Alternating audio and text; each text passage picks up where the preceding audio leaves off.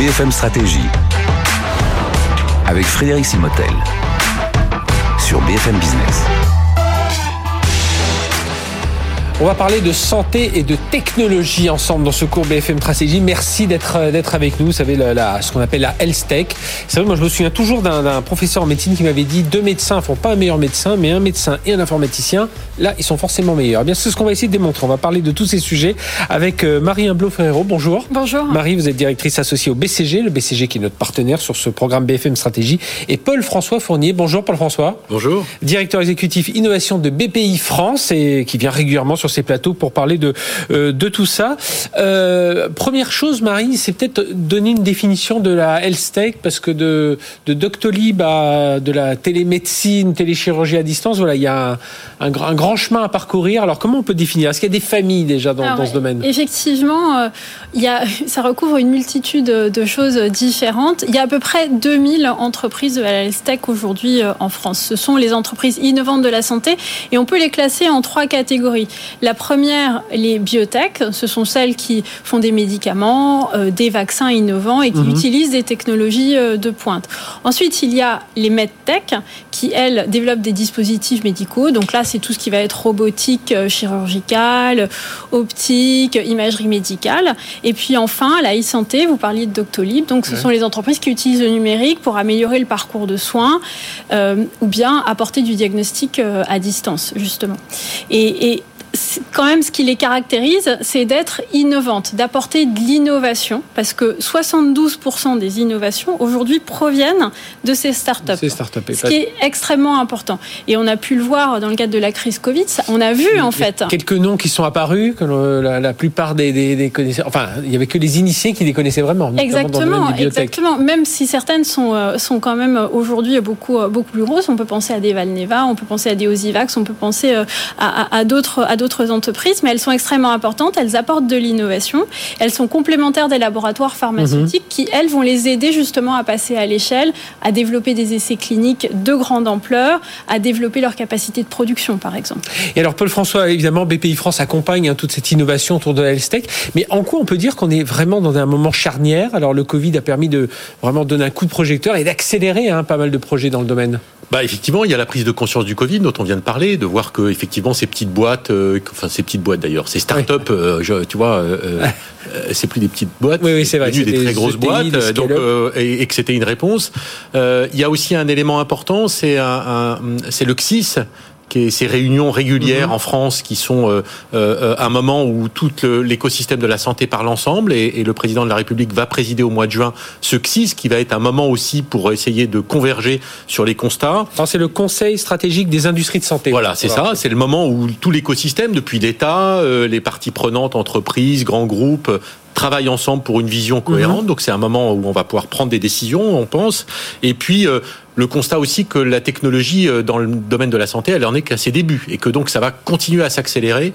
Et donc voilà. Et c'est ça qui a fait qu'avec euh, France Biotech, le BCG qui avait en 2017 fait un premier rapport, on s'est dit, bah, remettons euh, ensemble. On, arrive à mieux identifier un peu les besoins, c'est un peu ça, parce qu'avant on mettait un peu tout ça dans une grosse bulle et puis on, voilà, on parlait un peu biotech, un peu LCT, Alors, enfin voilà. Et, là aujourd'hui, ça y est, on comprend un peu mieux. Marie l'a dit, on commence à avoir des grands, des, des grandes lignes directrices, et puis on voit que, euh, au fond, euh, il est temps euh, maintenant de faire le constat et de passer à une autre étape où on va pouvoir, on va en parler probablement, j'allais dire, faire grandir encore plus cet écosystème en tirant les constats de ce qui s'est passé dans les cinq ou dix dernières années. Alors justement, constat diagnostic avec vous, Marie, Marie Ferrero. voilà, en France, on a évidemment un vivier assez riche hein, en matière de, e-santé. C'est peut-être d'ailleurs, souvent on dit qu'il faudrait cibler trois, quatre domaines. La e-santé ferait les, font partie de ces domaines hein, qu'il faut cibler en France. Bien sûr, et c'est vrai qu'on a un vivier riche et incontesté. On le voit par notre recherche académique, notre recherche publique. On a un nombre de publications qui est extrêmement important. On le voit aussi par ce que produisent aujourd'hui euh, ces entreprises de health tech, puisqu'il y a trois fois plus de produits commercialisés. Il y en a deux fois plus en développement. Donc tout ça, ça montre qu'il y a beaucoup de choses qui ont déjà été faites euh, par le passé. L'autre point qu'on peut mentionner, c'est les financements. On voit aussi que ces financements, ils ont triplé en fait depuis, euh, depuis ces dernières années. L'écosystème s'est structuré et aujourd'hui, ça peut être contre-intuitif, mais en fait, dans toutes les interviews qu'on a fait, les financements ne sont pas le sujet euh, principal. Oui. Évidemment, une fois qu'on arrive sur les dernières étapes de développement, on a besoin de gros tickets. Après, là- c'est, le montant. Voilà, c'est ça. Exactement. Les très gros montants, on a encore un peu du mal, mais ceci étant, euh, sur, sur les premières étapes, beaucoup de choses se sont structurées. BPI France a fait un énorme travail là aussi pour structurer euh, l'écosystème, et donc c'est c'est plus vraiment le, le point aujourd'hui. Et comment on, peut faire Parce que c'est vrai que là, on parle de Doctolib parce que c'est lui qui, celui qui était le plus visible. Euh, bon, on a parlé de Moderna, mais Moderna parce que c'est un Français qui le dirige. Bon, ça aurait pu être français. euh, Voilà, si on remonte à, à l'origine de, de l'ARN messager, qui avait été, rappelons-le, hein, découvert en France dans les années 60 et ils avaient eu le prix Nobel pour ça. Comment ça se fait qu'on arrive à faire, à ne pas faire ressortir ces champions, euh, Paul-François Fournier? Bah, c'est l'objet de ce rapport. Le constat, c'est celui-là, c'est qu'on a progressé, mais probablement pas assez et pas assez vite. Euh, euh, on a des belles boîtes qui font quasiment un milliard, Ouais. mais on n'a pas réussi à passer à l'entreprise qui vaut plusieurs milliards, à part quelques cas ponctuels.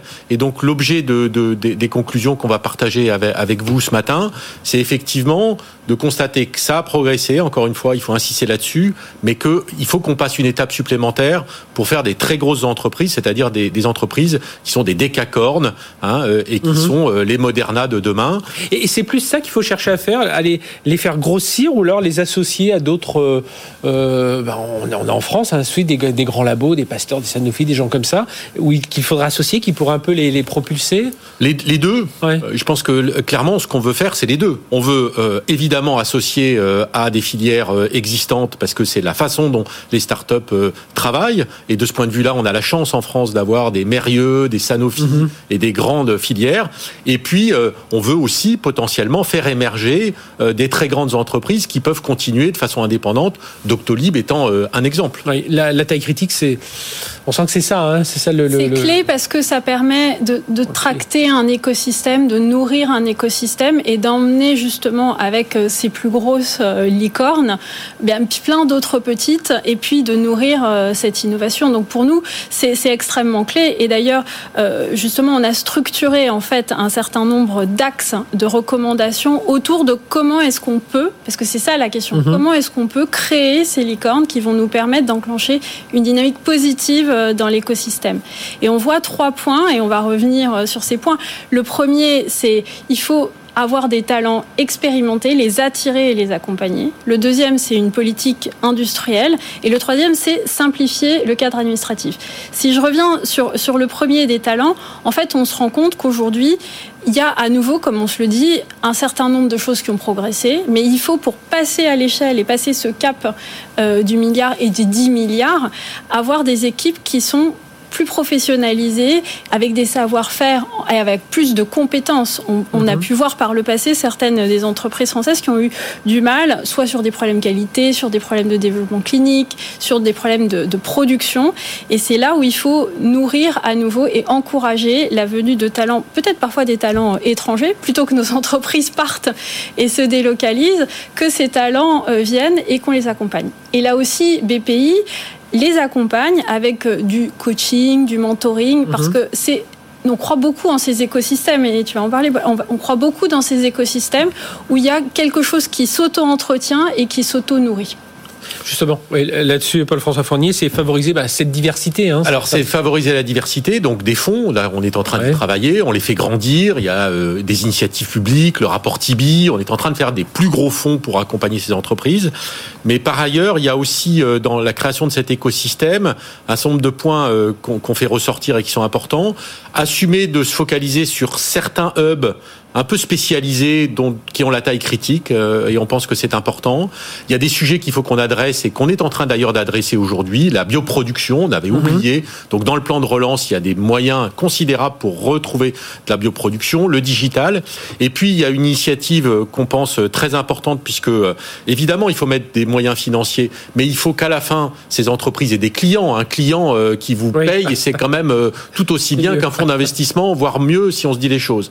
Et donc là, l'État a un rôle considérable à jouer puisqu'il est donneur d'ordre. C'est lui qui décide des remboursements, c'est lui qui donne des priorités. Et donc on pense que entre l'aval dont on a beaucoup parlé, la création des start-up, et euh, l'amont, pardon, et l'aval euh, où on va clairement mettre ça dans le système de santé, il faut que l'État joue son rôle d'aiguilleur. Et donc on propose la création d'une agence de l'innovation de la santé ah qui aurait comme mission principale de donner des priorités du système de santé à l'écosystème français, euh, et puis de simplifier la vie de ces startups euh, jusqu'à la possibilité de leur donner de la visibilité sur le remboursement ou sur le modèle économique qu'elles mhm. auraient. Et donc si on arrive à avoir, grosso modo, l'État acheteur dit ce qu'il veut, et est prêt à euh, investir dans sa structure et dans sa façon parce qu'il pense que l'innovation va lui permettre d'être plus efficace. Et ce serait le rôle de cette agence de l'innovation. Et ça veut dire aussi un cadre administratif qui, se, qui devrait se simplifier aussi. Ça participe de ce cadre administratif qui est, qui, est, qui est plus simple. Alors là, on pense notamment au transfert de technologie, on pense aux essais cliniques, parce que là aussi, si la France n'est pas attractive de ce point de vue-là, eh bien, certaines entreprises vont aller faire des essais cliniques à l'étranger, mhm. vont aller implanter euh, des structures de production à l'étranger. Et tout ça, ça délocalise le centre de gravité de l'entreprise et ça peut les faire partir. Donc tout ce qui va ramener et les maintenir euh, sur le territoire, on pense que c'est quelque chose d'important. Et l'agence, elle, elle va permettre d'assurer une cohérence globale, comme le décrit Paul, une cohérence globale sur l'ensemble de la chaîne de valeur et catalyser aussi toutes les recommandations que l'on est en train de, donner ici. Oui, mais on, pourra en parler plus longuement, notamment sur les talents, parce que là, je pense qu'il y a un vrai travail à faire aussi. Euh, auparavant, dans les facs de médecine, les, meilleurs matheux partaient dans toute la partie épidémiologie. Aujourd'hui, ils vont plus euh, ben voilà, vers d'autres euh, métiers plus, plus rentables. Hein, faut, bien dire ça, mais là aussi, hein, il y a pas mal de choses à changer. Et, donc, pour vous, Marie Bloferro, la, France doit enclencher vraiment cette, cette, cette dynamique. Aujourd'hui, on doit vraiment y aller et profiter de cet effet Covid pour dire allez, il faut bouger. Exactement, exactement. L'effet Covid a permis de prendre vraiment conscience, même à la population, à tout un chacun, que la santé et l'innovation est importante. C'est comme la défense. Euh, il faut vraiment devenir souverain et autonome. Euh, le CSIS et le président euh, veut aussi euh, du changement et veut mhm. pouvoir profiter et, de, cette, de cette innovation sur le sol français. Et à la clé, il y a aussi beaucoup de valeur parce que quand on regarde des expériences qu'on puisse passer à l'étranger et qu'on les transpose, ça peut vouloir dire 100 000 emplois d'ici à 2030, ce qui est énorme et ça serait dommage de ne pas pouvoir euh, lancer cette dynamique. Et puis avec un élément clé, et là on l'a vu Paul François, c'est euh, on voit que la santé, on, la prenait un peu comme une commodité, mais là on voit qu'aujourd'hui c'est un, c'est un facteur de croissance ou de, ou de décroissance d'une, d'une nation, quoi, d'une économie. Bah c'est, c'est un bon révélateur aussi, euh, entre guillemets, de, de la santé d'un, d'un pays et, et, on pense encore une fois qu'on a tous les éléments pour, pour faire en sorte que la France, et c'est l'ambition que donne le mhm. président de la République, en 2030 soit un leader. Ça crée euh, une meilleure santé, ça crée des emplois, ça crée de la souveraineté. Donc voilà, c'est un très bon cas d'école sur lequel je crois on peut tous se mobiliser. Et ce rapport, il dit que c'est complètement à notre portée. On a, on a 35 personnes on n'est pas depuis la puissance euh, publique, les entrepreneurs. Ils ont tous dit la même chose. Hein. C'est pas mhm. nous qui le disons mhm. uniquement. Ils nous ont tous dit on peut y arriver. Il faut qu'on se mobilise. Et donc voilà, on attend beaucoup de succès, qui à notre avis est l'élément cristallisant de, cette mhm. dynamique. Mais je me souviens d'une interview que j'ai fait il y a quelques, plusieurs années avec Geneviève Fioraso, qui était ministre de, de l'Industrie à l'époque, qui m'a dit il y a un secteur où il faudra vraiment investir davantage c'est la, la e-santé. Alors elle parlait ça d'une façon un peu globale, mais on voit tout l'intérêt aujourd'hui, puis on le voit bien évidemment pour notre vie quotidienne. Merci à, tous les deux d'être venus nous, nous parler de tout ça. Donc on va voir. Hein. Euh, le, le CIS, on sait déjà quand est-ce qu'il se... C'est au mois de juin. Ce sera, ce sera au mois de juin, ce sera l'occasion de, se retrouver sur ce sujet. Merci à tous les deux, Paul-François Fournier euh, de BPI France et Marie Imblot Ferrero de PCG. Allez, à très bientôt pour un nouveau cours BFM Stratégie.